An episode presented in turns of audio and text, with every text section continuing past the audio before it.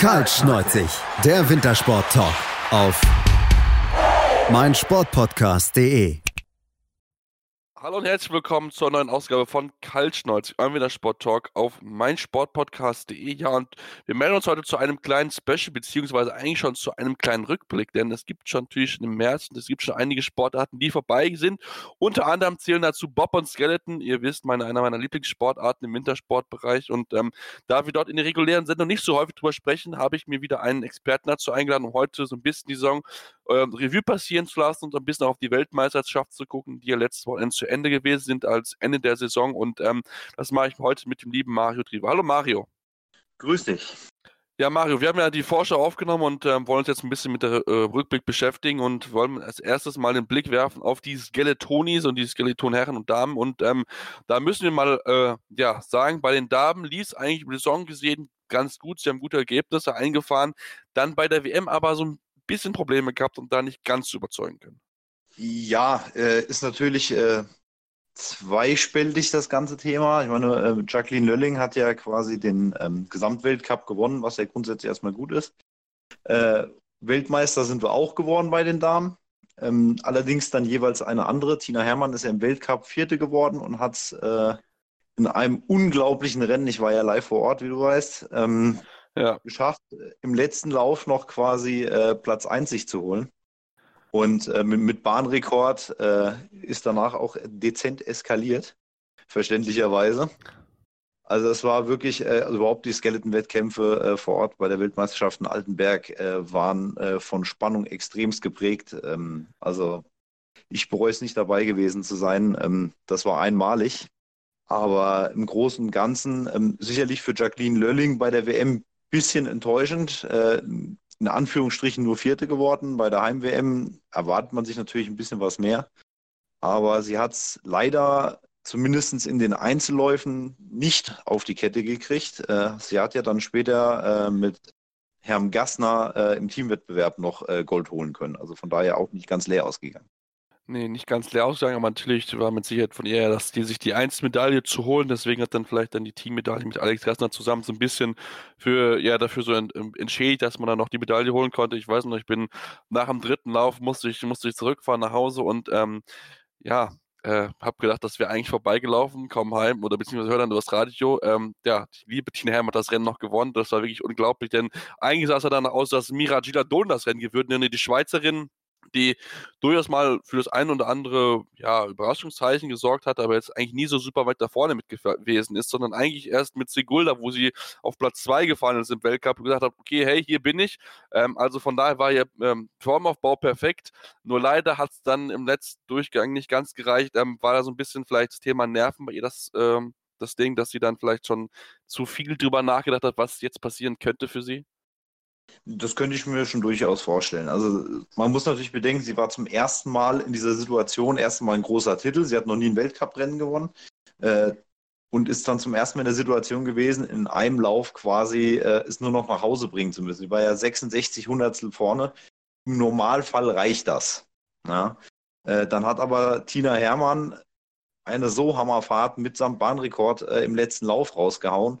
Und ich denke mal, das hat sie auch mitbekommen.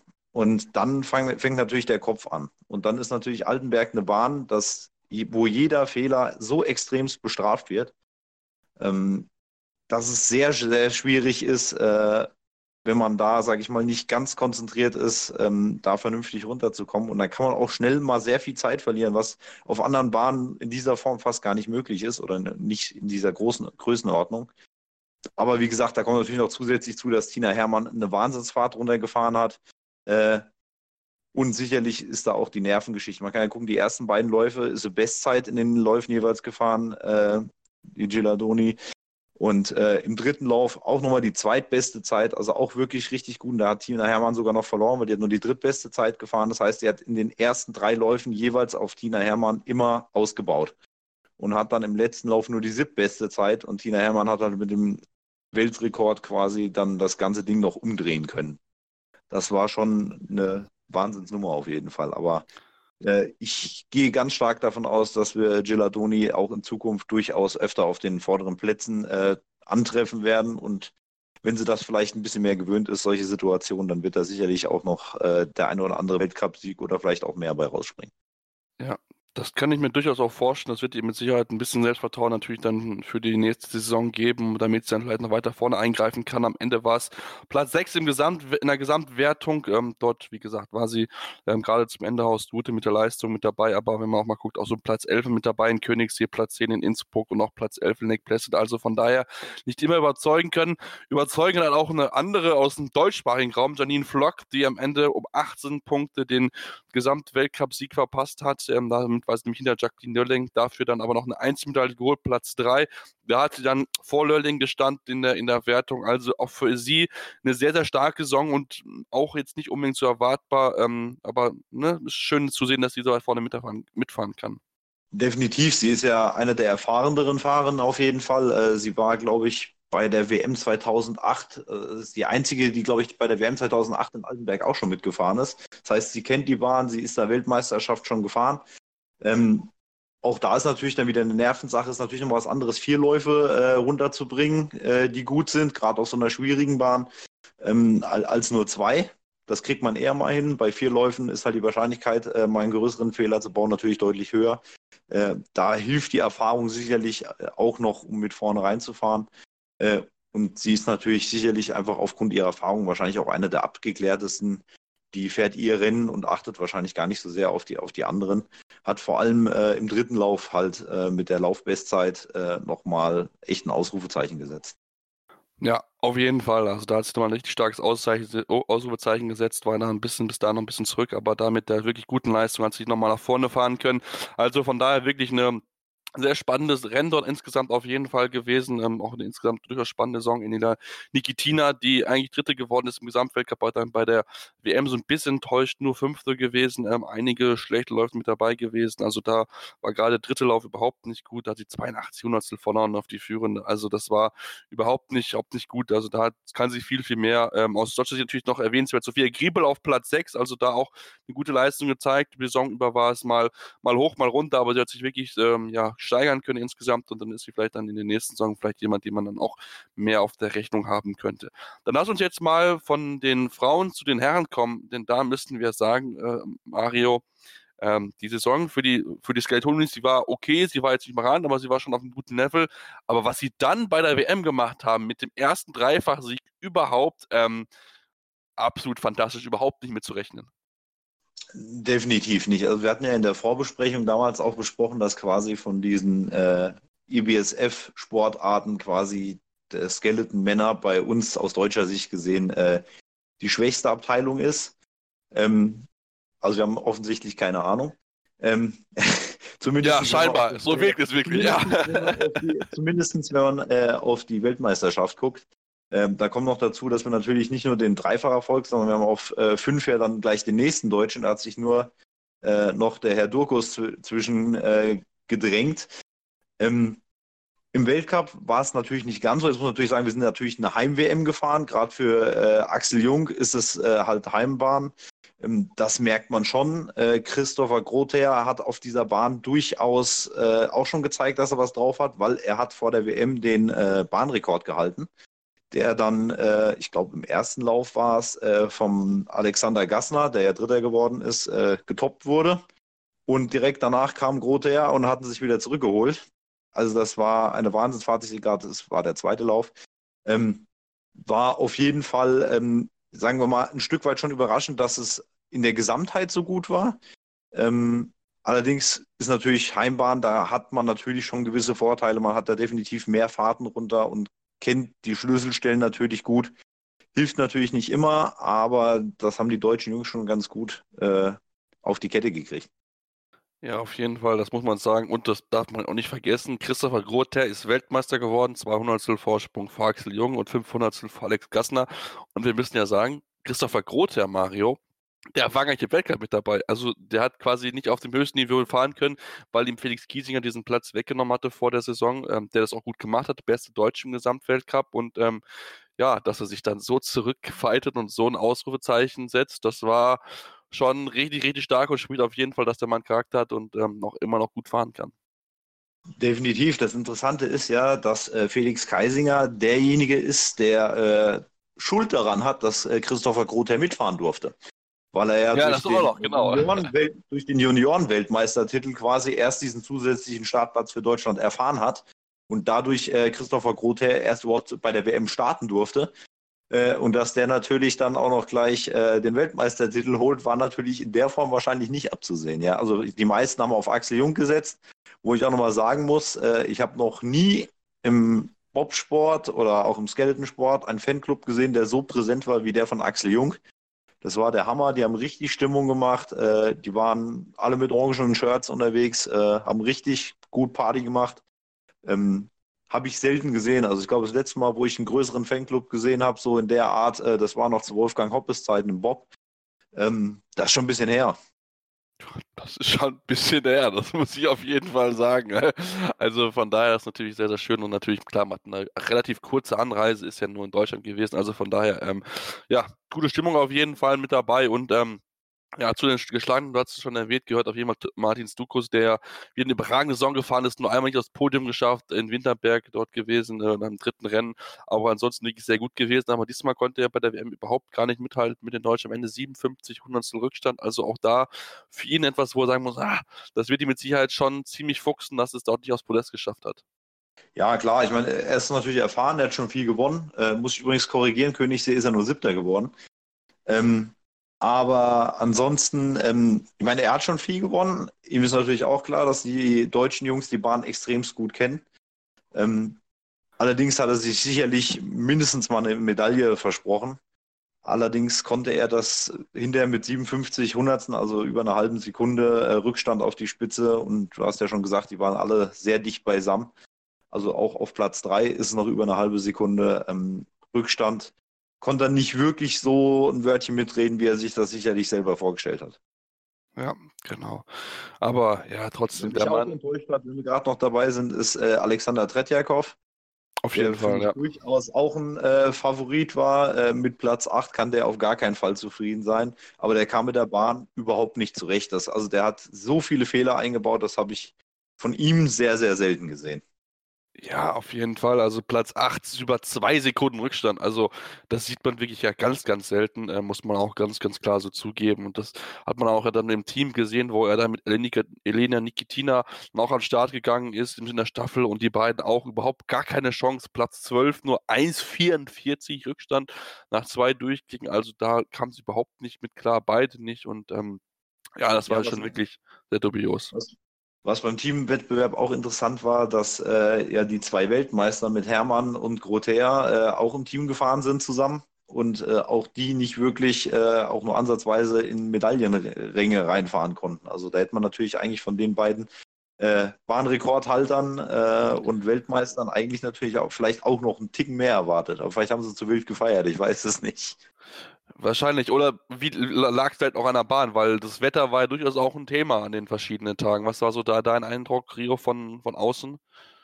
Ja, beim, beim Teamwettbewerb ging es eigentlich. Da, da, da ging es eigentlich erst im Viererrennen hinterher später los. Das war ja der Sonntag, also der letzte Tag quasi. Ähm, morgens ging es eigentlich, also da war jetzt eigentlich nicht so der Unterschied. Ähm, das kann eigentlich nicht so eine Rolle gespielt haben. Ähm, Klar, das, das, Wetter war sehr äh, schwankend. Also den ersten Tag, wo ich da war, waren das schon fast Frühlingsgefühle. Äh, das war der Freitag quasi, wo die äh, Damen die ersten zwei Läufe äh, im Bob gefahren sind. Und hinterher hatten wir richtig Schnee, Winterlandschaft. Also da lag richtig Schnee, also dass das nochmal ein richtiger Winterurlaub geworden ist. Ähm, das na, natürlich, der Schnee macht natürlich definitiv was aus und da schwankt es auch. Das war vor allem bei den Damen in den ersten Läufen äh, beim Skeleton. Da hat das, glaube ich, den größten Einfluss gehabt. Da hatte auch Frau Lölling etwas Probleme, glaube ich, mit, mit dem Schnee.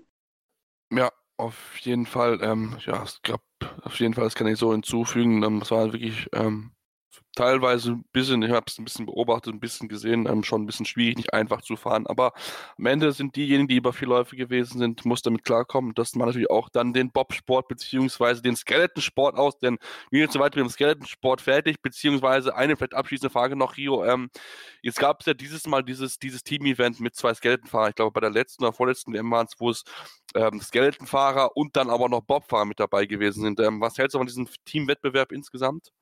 Also Ich persönlich, ich meine, das, im Endeffekt müsste man natürlich die Sportler in erster Linie fragen. Ähm, für mich macht dieser Skeleton-Wettbewerb ein bisschen mehr Sinn. Ich hatte mich das Gefühl, dass dieser kombinierte Wettbewerb mit dem Bob irgendwie auch nicht so richtig ernst genommen wurde. Da sind dann teilweise auch nicht die besten Fahrer gefahren. Ähm, ich denke, dass dieser Skeleton-Wettbewerb, der ein bisschen ja an diesem äh, Rodelteam-Wettbewerb angelehnt ist, ähm, glaube ich, so ein bisschen mehr Sinn macht. Also, dass man quasi einfach dieses Mixed fährt, äh, ein Mann, eine Frau, man kann natürlich auch sagen, ich erweitere den noch, aber dann wird es natürlich schwierig, weil manche Teams einfach äh, nicht zwei Frauen und zwei Männer zur Verfügung haben, die, sage ich mal, auf diesem Niveau fahren können. Deswegen denke ich, ist das so ganz okay. Damit kann man auch so ein bisschen füllen. Die äh, haben noch ein bisschen mehr die Chance, ähm, eine Medaille zu holen, weil Skeleton hat halt sonst eigentlich nur halt diese Einzelwertung. Äh, ich denke, für die Sportler ganz gut, äh, nochmal was zu machen und äh, macht, ist natürlich für den Teamgeist auch was Schönes. Also Deswegen finde ich dieses Teamwettbewerb mit zweimal, also Mann, Frau, Skeleton, äh, finde ich eigentlich ganz gut. Das mit dem Bob fand ich ein bisschen überflüssig. Da kann man natürlich sagen, okay, wir machen einen Teamwettbewerb beim Bob und macht einen Teamwettbewerb äh, beim Skeleton. Würde ich für sinnvoller halten. Allerdings, äh, so gefühlt habe ich so das Gefühl, dass die Bob-Fahrer diesen Wettbewerb nicht unbedingt brauchen.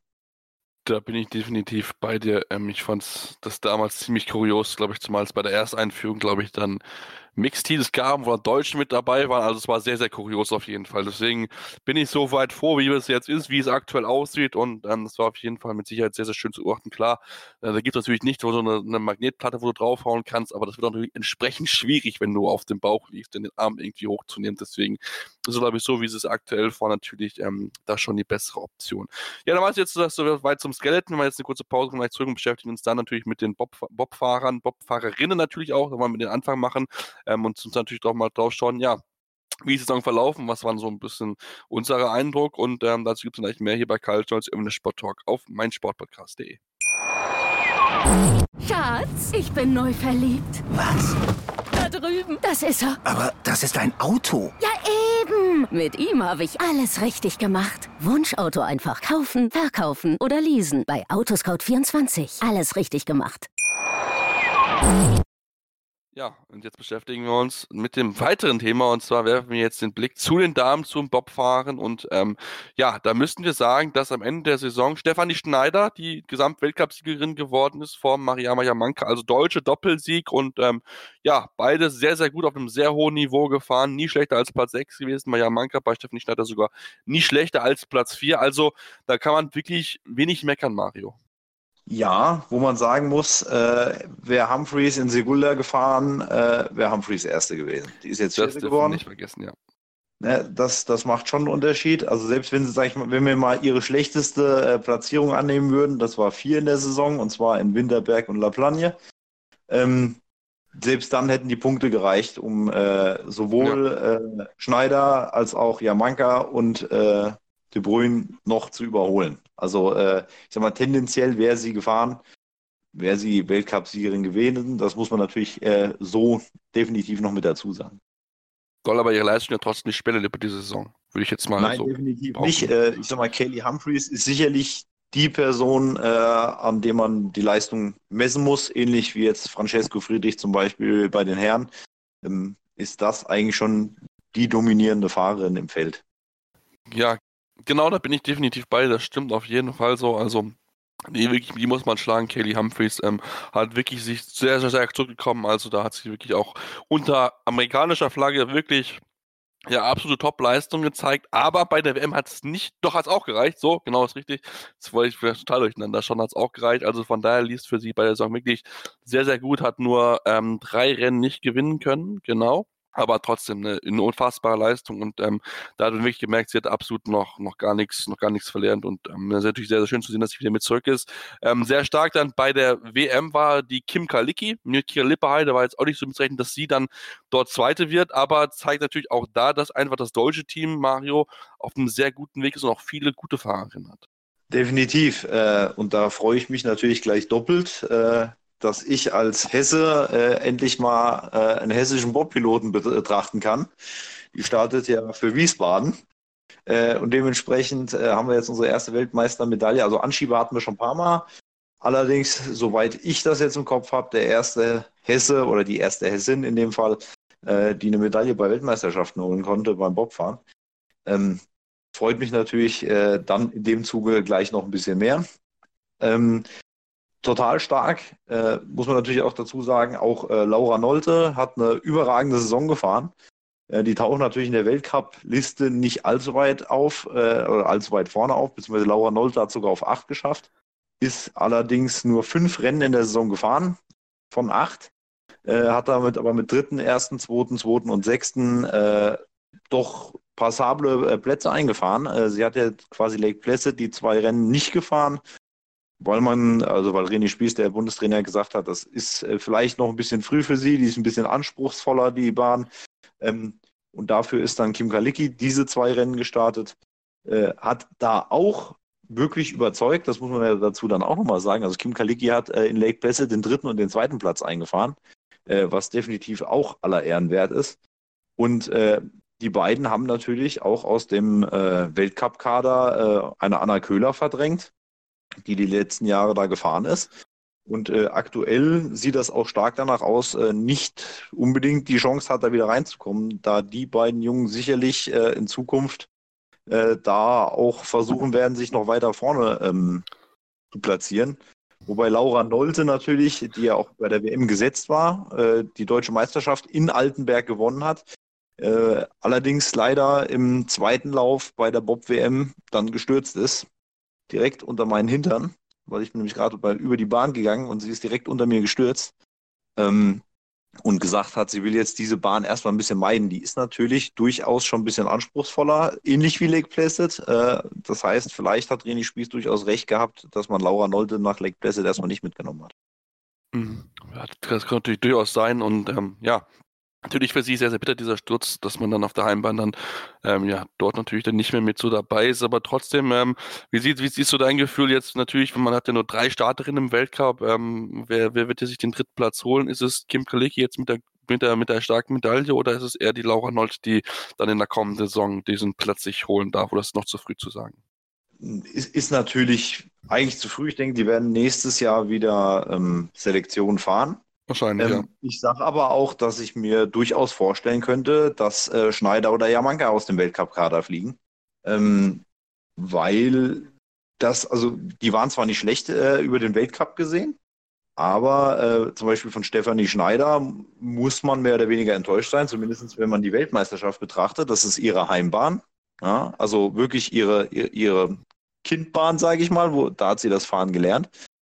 Äh, sie kommt von der Ecke da muss man eigentlich auf dieser Bahn mehr erwarten. Äh, ist es jetzt keine ausgewiesene Starterbahn, aber ein guter Start ist da äh, auch durchaus wichtig. Den hat sie auch. Und da fragt man sich, woran liegt's? Ja, weil ähm, mit Platz 5 kann und darf sie auf gar keinen Fall zufrieden sein. Ja, und ähm, auch bei Yamanka muss man mal gucken. Ich meine, Kim Kalicki hat jetzt Silber geholt, überraschend. Das ist jetzt ein Rennen gewesen. Das darf man dann auch nicht zu hoch hängen aber trotzdem, äh, das sind vier Läufe, die musst du erstmal so runterbringen. Sie hat einmal auf Bestzeit gefahren, einmal Zweiter, einmal Dritter, einmal Vierter und äh, hat sogar im letzten Lauf äh, durchaus noch die Chance gehabt, äh, sogar an Humphreys noch weiter ranzufahren. Das war 19 Hundertstel. Das kann man auf einer Bahn wie Altenberg äh, auch mal rausfahren, wenn der Gegner vielleicht auch äh, mal einen kleinen Fehler baut. Ähm, aber das, das wird sehr interessant. Also das ist für mich auch eine einer der größten Fragen, äh, wie das da weitergeht. Weil äh, mit den zwei Jungen, da müssen sich ja Manga und Schneider definitiv warm anziehen. Ja, das, also man merkt schon, es wird ein heißer Kampf auf jeden Fall werden bei dem deutschen Team um die Weltcup-Plätze in der kommenden Saison. Da muss man wirklich dann genau aufpassen, denn natürlich, der Manka als Vierte ist mit Sicherheit auch ein bisschen enttäuscht gewesen, hat sich mit Sicherheit auch noch eine Medaille ähm, ausgerechnet dann auf der Heimbahn. Aber man muss natürlich sagen, dass Christine de Bruyne, die Kanadierin, auch eine starke Saison gefahren ist. Platz 3 bei der WM, Platz 3 im Gesamtweltcup. Also auch da jemand, ähm, ja, jemand wirklich auf der Rechnung haben muss, die Saison, Mario. Definitiv. Sie hat die Lücke, die Humphreys ja quasi im kanadischen Team hinterlassen hat, äh, da sie jetzt für die USA startet. Ähm, eigentlich vielleicht nicht zu 100 Prozent gefüllt, aber das ist natürlich bei Humphreys auch schwierig. Aber äh, sie passt da sehr gut rein. Ähm, sie ist im Weltcup Dritte geworden. Sie ist bei der Weltmeisterschaft Dritte geworden. Ähm, das ist schon durchaus beeindruckend. Und ähm, gerade wenn wir jetzt äh, mal gucken, es geht ja in Richtung Olympia langsam. Ähm, durchaus eine Kandidatin, die man für die nächsten ein, zwei Jahre äh, auf der Rechnung haben sollte, wenn es darum geht, die Medaillen zu verteilen. Ja, das kann ich mir auch auf jeden Fall auch gut vorstellen, dass man da mit Sicherheit mit genau drauf gucken kann. Ähm, lass uns vielleicht noch über ein, zwei andere Sachen sprechen und vielleicht auch über äh, auch da Österreicherin bzw. Schweizerin sprechen, denn Katrin Beil, Platz 6 im Gesamtweltcup, Martina Fontanive, Platz 7 im Gesamtweltcup. Ähm, gute Leistung gezeigt, jetzt vielleicht nicht so überragend, dort ein Podestplatz hat es auch nicht ganz gereicht, aber trotzdem ähm, zwei Namen, die, die im, im Kommen sind. Also die sind mir letzte Saison noch nicht so aufgefallen. Ja, ähm, definitiv. Ähm, da muss man natürlich gucken, wie die Entwicklung weitergeht. Gerade im Bobsport ist jetzt nicht viel Geld zu verdienen. Da muss man natürlich gucken, wie weit das immer Sinn macht, äh, da noch weiterzumachen, je nachdem, wie gut die Förderung auch ist. Ähm, ich habe übrigens den Vater auch äh, von Katrin Beil kennengelernt. Den haben wir zufällig an der Bahn getroffen. Äh, da wussten wir aber noch nicht, dass es der Vater ist. Ähm, sehr netter Kerl, das heißt, falls du eine Autogrammkarte haben willst, ich habe noch eine. dann können wir sie ja mal hier hin organisieren, das kriegen wir ja hin dann. Nein, also, also definitiv. Äh, würde mich freuen, wenn der Österreich allgemein äh, wieder ein bisschen, da werden wir vielleicht bei den Herren nachher nochmal äh, auf äh, einen österreichischen Kollegen äh, vielleicht zu sprechen kommen. Ähm, würde mich freuen, wenn die da vorne wieder reinkommen. Auch im Schweizer Bobsport äh, ist sicherlich noch Entwicklungspotenzial da, wenn ich bedenke, wo ich angefangen habe, äh, Bobfahren zu gucken. Ähm, Gustav Weder habe ich knapp verpasst, den habe ich nicht mehr so mitgekriegt. Ähm, aber auch äh, mit Reto Göcci, Christian Reich, Marcel Rohner, Martin Annen später. Ähm, da waren halt immer Top-Fahrer da hinter Ivo Rüegg, äh, der auch, glaube ich, im Vierer noch Weltmeister geworden ist. Da waren immer wieder Top-Fahrer dabei. Und diese absoluten Topfahrer von der Schweiz fehlen aktuell. Ich habe so ein bisschen einen kleinen Favoriten, aber da kommen wir später mal zu. Ähm, wenn die da noch ein bisschen in Zukunft äh, wieder ein bisschen rankommen würden, äh, würde mich doch durchaus freuen. Einfach ein bisschen Konkurrenz äh, im Bobsport äh, wäre sicherlich auch nicht verkehrt. Nee, auf jeden Fall. Also auch mal andere Nationen dort vorne mit dabei zu sehen, ist auf jeden Fall schön zu sehen. Ähm, also vielleicht noch so eine Überraschungsfahrerin, die gesagt hat, ey, die hat mich diese Saison doch ziemlich überrascht oder so ein Überraschungsergebnis herausgefahren? Ähm, ja, also jetzt so eine extreme Überraschung äh, ist für mich in erster Linie eigentlich Kaliki und Nolte. Das sind eigentlich die, die für mich einen Sprung gemacht haben und, und, und, Ergebnisse erreicht haben, die ich persönlich so vor der Saison eigentlich nicht zwanghaft erwartet habe. Ich meine, jeder, der sich im deutschen Team durchsetzen kann, ist im Normalfall äh, schon ziemlich gut. Allerdings diese Dichte an guten Fahrern, äh, gerade bei den Damen, wüsste ich nicht, wann wir die schon mal hatten. Also nicht in der Form. Wir hatten immer mal einen, wir hatten noch mal zwei äh, gute Fahrerinnen. Ähm, aber in, in dieser Form, wie wir es jetzt aktuell haben, hatten wir das, glaube ich, selten.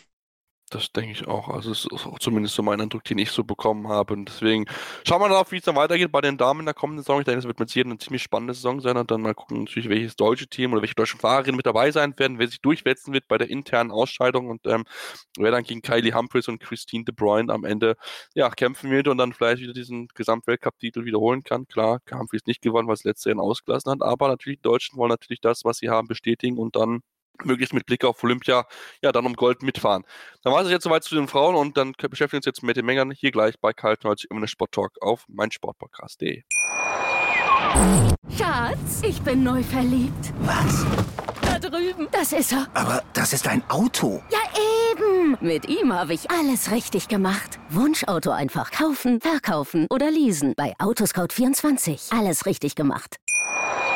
Ja, von den Damen zu den Herren und ähm, von, wenn wir vom deutschen Team sprechen und von einem starken deutschen Team sprechen, müssen wir bei den Herren auf jeden Fall über Francesco Friedrich sprechen, der ja jede Superlativ, was man irgendwie zu Francesco Friedrich benutzen kann, muss man einfach nutzen. Das ist einfach unglaublich, was er in Zweierbob macht. Also er ist wirklich eine absolute Macht.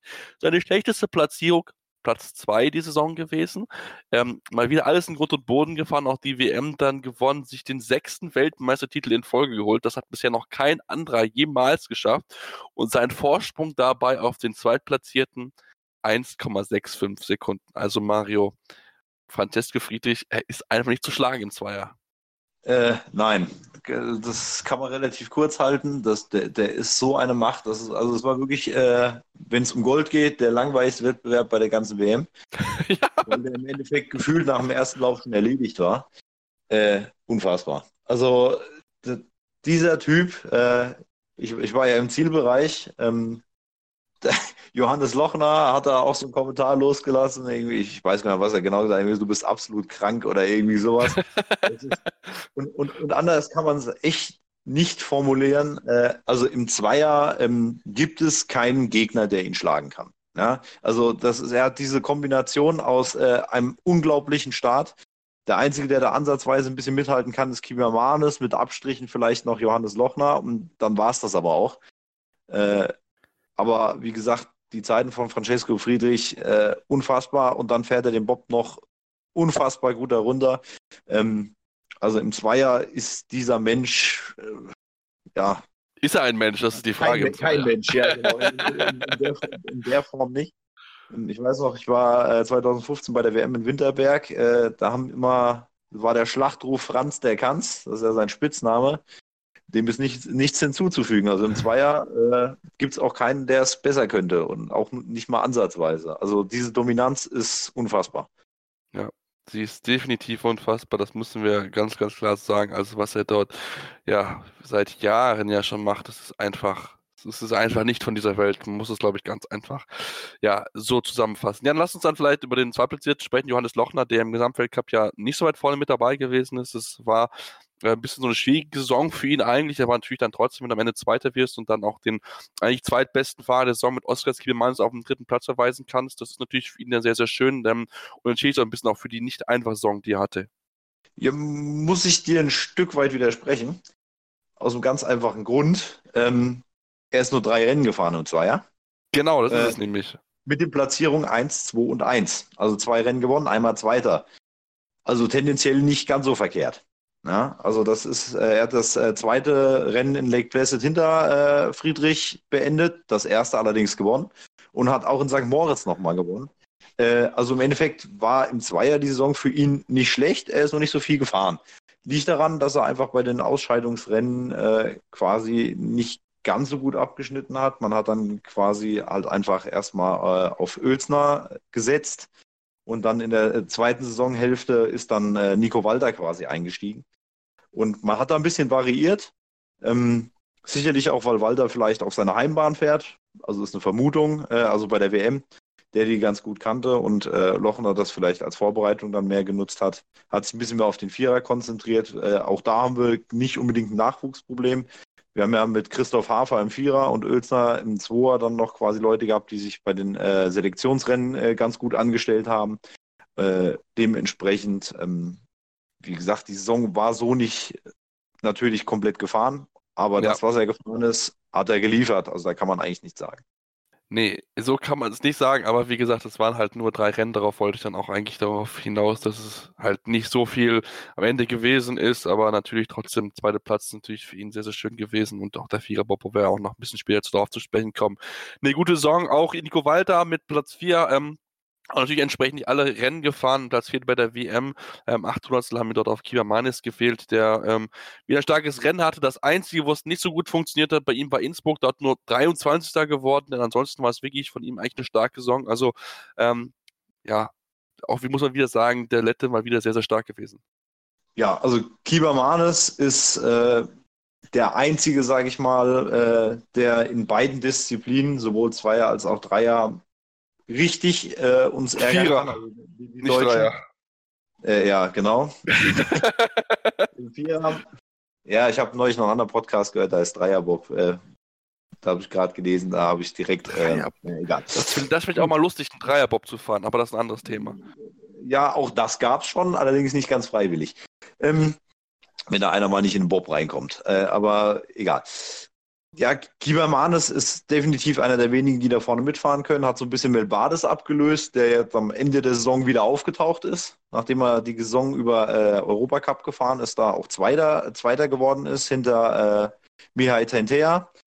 Ähm, und da sich quasi dann gegen Ende wieder qualifiziert hat, in Sigulda mitgefahren ist und dann am Ende halt auch bei der Weltmeisterschaft, da allerdings, sage ich mal, nur bedingt aus sich aufmerksam machen können. Da fehlt es noch an der Startzeit und auch die Fahrlinie ist nicht mehr das, was man von ihm gewöhnt war. Er war ja quasi der, der ausgeschrieben war als der Dominator der nächsten Jahre, nachdem André Lange aufgehört hat. Ähm, da hat sich ein anderer jetzt auf den Platz gesetzt, über den wir gerade schon geredet haben. Genau, das ist auch ein weiterer Deutscher, wie gesagt, haben wir schon ein bisschen drüber gesprochen. Also von daher wirklich, ähm, ja, sehr, sehr, sehr, sehr, stark. Mann ist mit beides mit dem Weg nach vorne. Einzig im, im vierten, durch, im vierten Durchgang bei der WM, der vierte Lauf war gut mit viertbester Zeit. Also das kann dann vielleicht ein bisschen Hoffnung geben. Ähm, dass er immer wieder ein bisschen näher rankommt. Eine Enttäuschung bei der WM, würde ich sagen, war Justin Cripps, der eigentlich eine sehr starke Saison übergefahren ist, Platz 3 im Gesamtweltcup und immer mal wieder gute Leistungen mit dabei hatte. Klar, auch mal Aussetzer in La Plagne und in Innsbruck, wo es ähm, mit Platz 10 und Platz 12 nicht so gut gelaufen ist, aber trotzdem eigentlich ähm, ja, sehr, sehr stark gewesen. Aber wie gesagt, dann beim Höhepunkt hat es bei ihm überhaupt nicht zusammengepasst. Nee, also elfter Platz ist definitiv äh, nicht sein Anspruch. Ähm, da ging wenig bis gar nicht zusammen. Im ersten Lauf ging es noch, da war er Sechster. Ähm, und dann, sage ich mal, war das maximal noch eine durchschnittliche Leistung, was er auf die Bahn gekriegt hat. Äh, ist damit nicht so wirklich warm geworden im Zweier. Nee, überhaupt gar nicht warm geworden und ähm, ja, hat dann entsprechend dann nicht, nicht gereicht. Ähm, wenn man jetzt vielleicht noch ein bisschen mit den an, du hast an, eingesprochen, auch natürlich ähm, mit Richard Oelster beschäftigt, Platz 5 eine gute Leistung gewesen und auch Christian Havels hat ein bisschen, ähm, oder Christopher Haver ein bisschen Zeit bekommen im, im Zweier. Ähm, wie waren deine Eindrücke von den beiden? Äh, also Richard Oelsner im Zweier äh, war ziemlich ordentlich. Ja, also natürlich nicht weltbewegend, aber dafür, dass er äh, seine erste Saison gefahren ist, Fünfter, Dritter und Vierter, definitiv okay. Königssee ist natürlich Heimbahn. Äh, Innsbruck ähm, ist gar nicht so einfach, wie manche denken. Ist halt in erster Linie eine Starterbahn. Wenn du da keinen Start hast, ist Innsbruck eigentlich nicht zu gewinnen. Und La Plagne eine sehr lange Bahn, ähm, wo man die Konzentra Konzentration sehr lange hochhalten muss. Fünfter geworden, also hat sich durchaus ganz gut verkauft. Ähm, Christoph Hafer äh, ist ja in erster Linie eigentlich nur ähm, im Dings gefahren, äh, im Vierer und Ölsner im Zweier. Genau. Jetzt kann man noch äh, kurz, ich habe jetzt gerade noch mal kurz geguckt, im Europacup äh, ist er vier Rennen gefahren, Ölsner äh, im Zweier und hat da drei erste und einen sechsten Platz geholt. Also interessanterweise ist er in Innsbruck nur Sechster geworden, wo er im Weltcup Vierter geworden ist. Ist auch interessant. Ja, sehr, sehr kurios auf jeden Fall, aber ja, sehr, interessant. Ähm, was, was er, hat auch, er hat sich ja auch für die äh, Weltmeisterschaft dann quasi qualifiziert, indem er äh, Junioren-Weltmeister in Winterberg geworden ist. Also ähnlich wie Kaisinger quasi den zusätzlichen Startplatz bei den Skeletonis geholt hat, äh, hat Oelsner das im Zweierbob äh, dann auch gemacht. Ja, äh, auf jeden Fall. Ähm, mal gucken, dann wollen wir uns natürlich ein bisschen Christoph Haver mit ein bisschen beschäftigen im Viererbob. Ähm, das sind vielleicht noch sonst Namen, die dir positiv äh, ins Auge gestochen sind der Saison beim Zweierbob? Ähm, definitiv äh, würde ich dann Michael Vogt nennen. War jetzt nicht überragend, aber da sind wir jetzt wieder bei den Schweizern. Äh, ist ja auch noch ein Juniorenfahrer äh, quasi, ist leider bei der Junioren-WM gestürzt Sah ziemlich heftig aus, aber Gott sei Dank soweit alles gut gegangen. Äh, allerdings da im Vierer. Ähm, ist Vierter äh, im Weltcup geworden, also ich kann er sicherlich mit zufrieden sein. Ansonsten äh, Brett Hall ist Achter geworden, obwohl er die beiden Überseerennen äh, in Lake Placid nicht gefahren ist. Ist, denke ich, äh, auch äh, einer, was interessant ist, da die Briten ja quasi den Bobsport erfunden haben, äh, dass da mal wieder ein Brite äh, mitfährt glaube, der letzte, der da vorne ein bisschen mitgefahren ist, ist war Sean Olsen. Das ist auch schon ein bisschen Zeit her. Das war auch so eher Hoppe-Zeit, glaube ich. Ja, also es muss auf jeden Fall schon einige Zeit her gewesen sein, denn so wie gesagt, mir der Name jetzt auf keinen Fall was. ähm, ja, ähm, sehr natürlich, sehr interessant, vielleicht noch vielleicht abschließen oder beziehungsweise auch schnell überleiten so ein bisschen zum Viererbob. Ähm, so die Russen, muss man sagen, Mario, die sind jetzt nicht mehr so groß. Also außer Stunev hast du da und der ja auch nicht so überragend ist, keinen wirklich, der da mithalten kann mit den Top-Fahrern. Ja, also die Russen, da kam natürlich einmal auch der Knick äh, mit diesen ganzen äh, Doping-Geschichten, weil offiziell hat der äh, Alexander Subkov seinen Olympiatitel mittlerweile verloren. Und damit ist Oskars Melbades der äh, erste Olympiasieger Lettland, soweit ich das mitbekommen habe, oder zumindest im Wintersport. Ähm, gab eine Zeremonie dazu äh, in Segulda, haben quasi gefeiert. War natürlich dann wirklich was Besonderes. Ähm, kann man durchaus erwähnen. Ähm, ja, verdammt, jetzt habe ich die Frage vergessen. Was war nochmal die Frage? Warum die Russen nicht so gut sind, das war die Frage. Ach so, Entschuldigung, ja. Äh, ja, Mann, Mann, Mann. Ist, die sind natürlich ein bisschen, Die sind natürlich ein bisschen überaltert mittlerweile auch. Äh, ich meine, Stunjev wurde, glaube ich, wieder reaktiviert. Der war eigentlich, eigentlich schon raus. Ähm, ja, da fehlt es scheinbar am Nachwuchs oder an der Förderung. Ich weiß es nicht. Ähm, ob da diese Doping-Vorfälle vielleicht auch mit zu tun haben, äh, dass da einfach ähm, vielleicht ein bisschen die Förderung jetzt fehlt, ist, ist schwer zu sagen. Auf jeden Fall äh, fehlt es da momentan wirklich auch, der Nachwuchs macht momentan noch nicht so wirklich viel Hoffnung. Wenn ich da jetzt mal gucke, zum Beispiel im Europacup äh, im Zweier, da war der beste Russe auf vier. Das war soweit ganz okay. Und dann kommt erst der nächste auf zwölf. Da waren die Russen eine Zeit lang auf jeden Fall äh, ein bisschen besser aufgestellt. Aber so ein absoluter Topfahrer wie Subkov äh, fehlt ihnen aktuell definitiv. Ja, mal schauen, ob es dann in nächster Zeit irgendwie noch jemanden gibt, der dann vielleicht mal vorn kann fahren aus russischer Sache, denn auch, auch Maxim Adrianov, der auch ein bisschen gefahren ist, ist natürlich auch nicht mehr der Jüngste. Also der auch schon sehr, sehr lange im Weltcup mit dabei und auch natürlich nicht mehr so weit vorne mit dabei, wie vielleicht noch früh, zu früheren Zeiten. Deswegen gucken wir halt genau drauf, was dort dann weitergehen wird. Mal jetzt kurz Pause beschäftigen und sage ich mit dem Viererbob. Ähm, und deswegen bleibt dran hier bei Karl Jones im Sport Talk auf meinsportpodcast.de. Schatz, ich bin neu verliebt. Was? Da drüben. Das ist er. Aber das ist ein Auto. Ja, eben. Mit ihm habe ich alles richtig gemacht. Wunschauto einfach kaufen, verkaufen oder leasen. Bei Autoscout24. Alles richtig gemacht. Ja, und sind zurück und beschauen jetzt mit unserem letzten Tag zum Viererbock, dem ja, dem Schwergeschütz des Bo Biathlon, äh, des Popsports, nicht Biathlon-Sports. Ähm, und äh, ja, auf jeden Fall auch da deutsche Leistung sehr, sehr gut. Doppelsieg bei der, beim Gesamtweltcup und auch auf einen Dreifachsieg bei der WM. Also es lief eigentlich nach Maß die Saison, Mario. Ja, auch da äh, Francesco Friedrich äh, nicht ganz so dominant, aber auch wieder auf Platz 1, äh, Weltmeisterschaft und Weltcup. Platz 2 Johannes Lochner, auch bei beidem. Ähm, kann man aus deutscher Sicht, äh, denke ich, mehr als zufrieden sein. Dann muss man natürlich gucken, Nico Walter ist die ersten zwei Rennen nicht gefahren, hat es trotzdem noch auf Platz 8 geschafft in der Gesamtwertung. Äh, nach einem durchaus doch schweren Sturz, den er ja in der Vorbereitung im Herbst erlitten hat.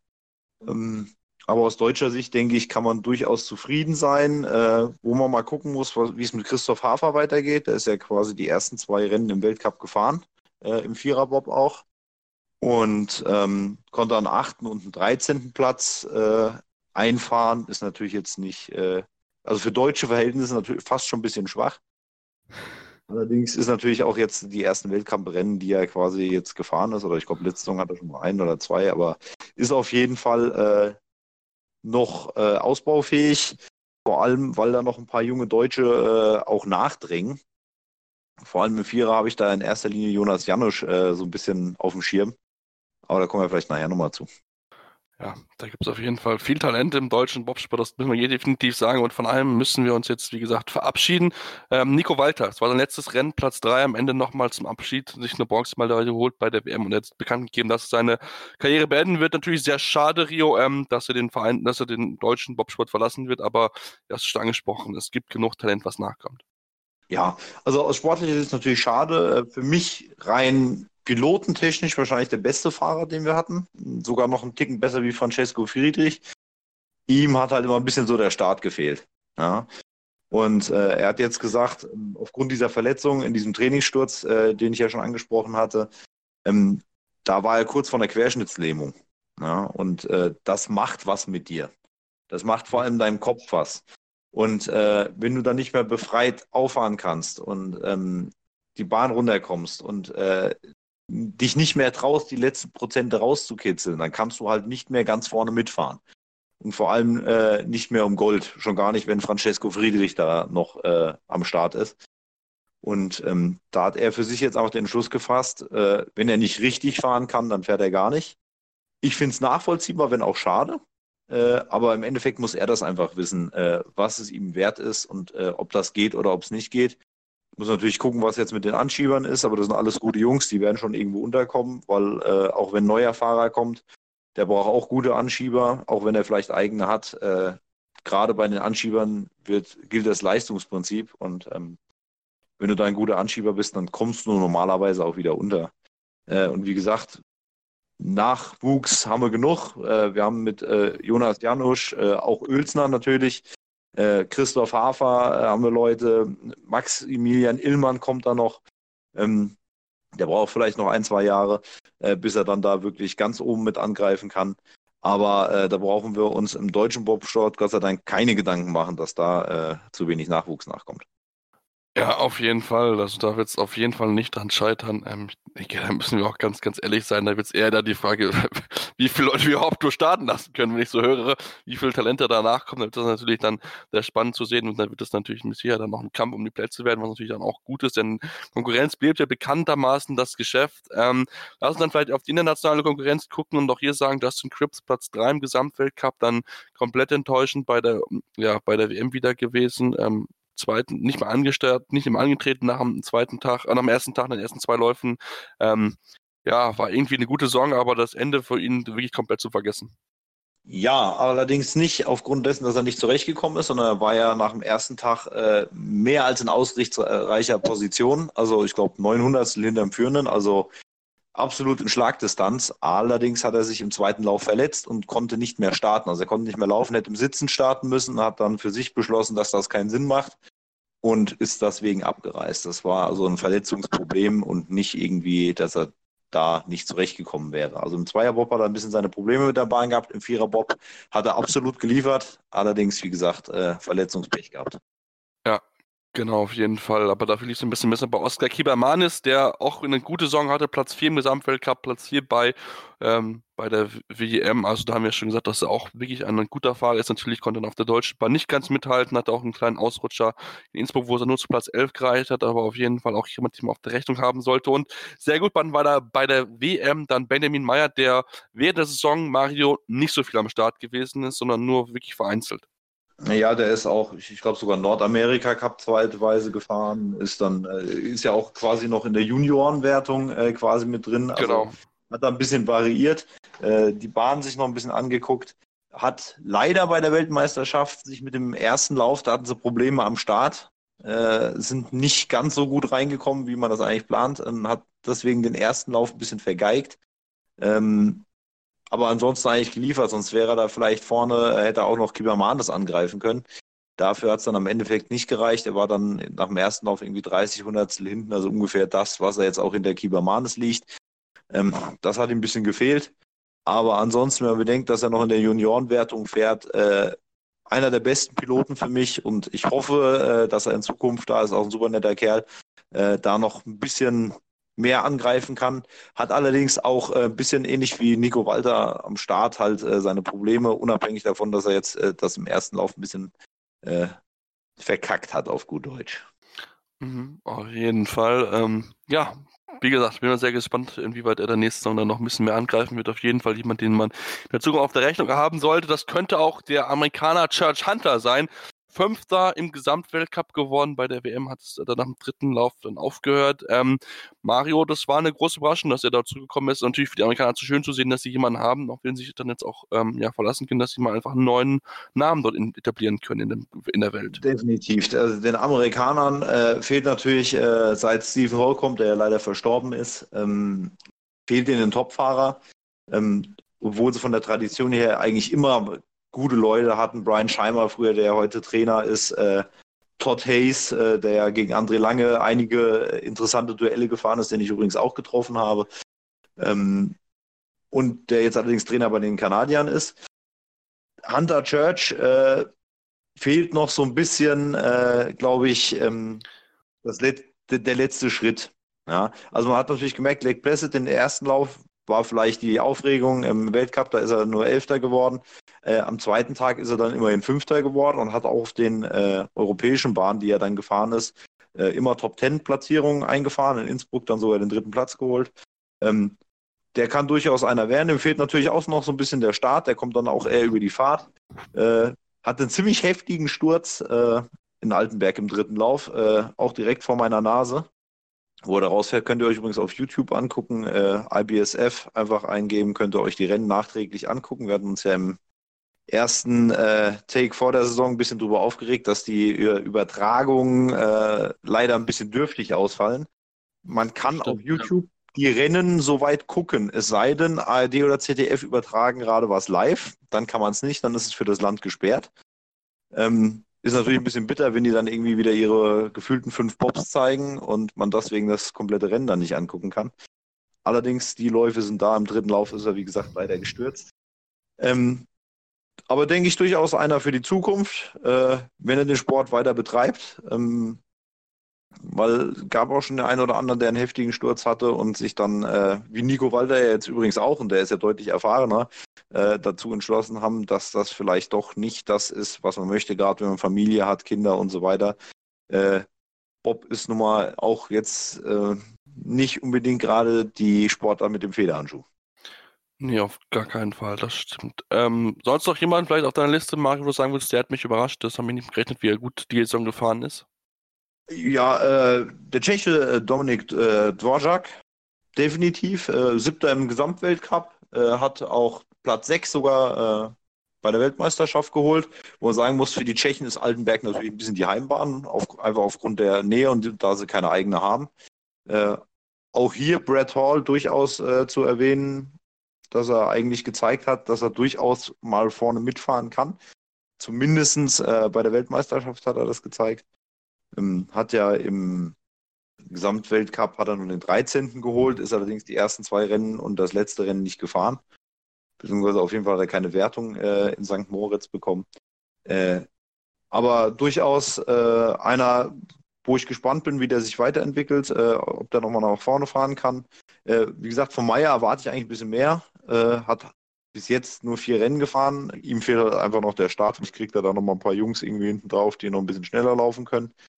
Ich habe mir ehrlich gesagt ein bisschen mehr äh, von Roman, äh, ich versuche es gar nicht erst, äh, ich sage einfach Heinrich. Äh, Stellt es euch französisch ausgesprochen vor. Äh, Ulrike wahrscheinlich oder irgendwie sowas. Ähm, Heinrich oder so, ja, wahrscheinlich. er hat sich auf jeden Fall, habe ich mir davon ein bisschen mehr versprochen, aber mit 17, 18, 11, 14, 11, 18, 23 und 15, äh, ja, frage ich mich, wie er überhaupt auf den 12. geschafft hat. Das liegt einfach daran, dass ein paar äh, halt die Gesamtrennen nicht gefahren sind, wie zum Beispiel äh, Benjamin Meyer. Ähm, das sah letzte Saison gegen Ende eigentlich gar nicht schlecht aus. Und da habe ich echt gedacht, dass der die Saison ein bisschen mehr angreifen könnte, aber selbst auf seiner Heimbahn nur Elfter geworden, ist, denke ich, äh, für ihn noch ein bisschen ausbaufähig. Ja, das denke ich definitiv auch. Da hat er mit sicher noch ein bisschen was zu tun. Wir hatten ja auch darüber gesprochen, dass er vielleicht so ein sein Kinder überraschen kann, aber da lief es überhaupt nicht zusammen, die Saison.